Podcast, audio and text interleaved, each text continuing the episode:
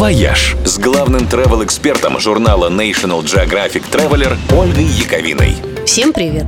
По итогам прошлого года одним из главных направлений на рынке внутреннего туризма, ну, другого у нас, считай, не было, стал Горный Алтай.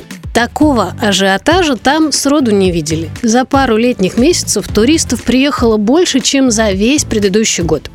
И нынешним летом, скорее всего, турпоток будет столь же плотным.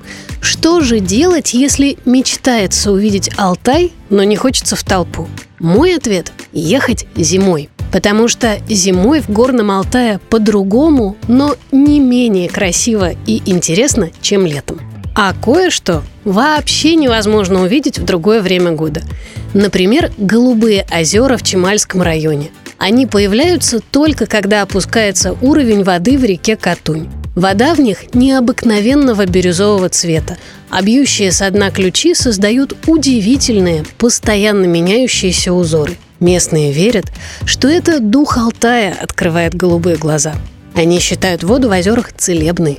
А неподалеку расположена деревня мастеров и художников Аскат. Лучшее место, чтобы покупать действительно крутые алтайские сувениры. А ведет туда из Горно-Алтайска знаменитый Чуйский тракт, одна из самых красивых дорог в мире. Зимой она впечатляет не меньше, чем летом. Мы уже и забыли, что зима бывает настолько красивой.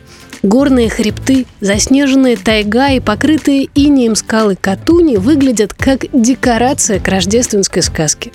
Как и берега Телецкого озера. Когда дует ветер, они покрываются причудливыми ледяными фигурами. Снежное королевство. Хоть запевай, отпусти и забудь.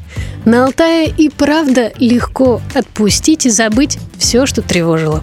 Место силы, что тут скажешь? «Вояж» – радио 7 на семи холмах –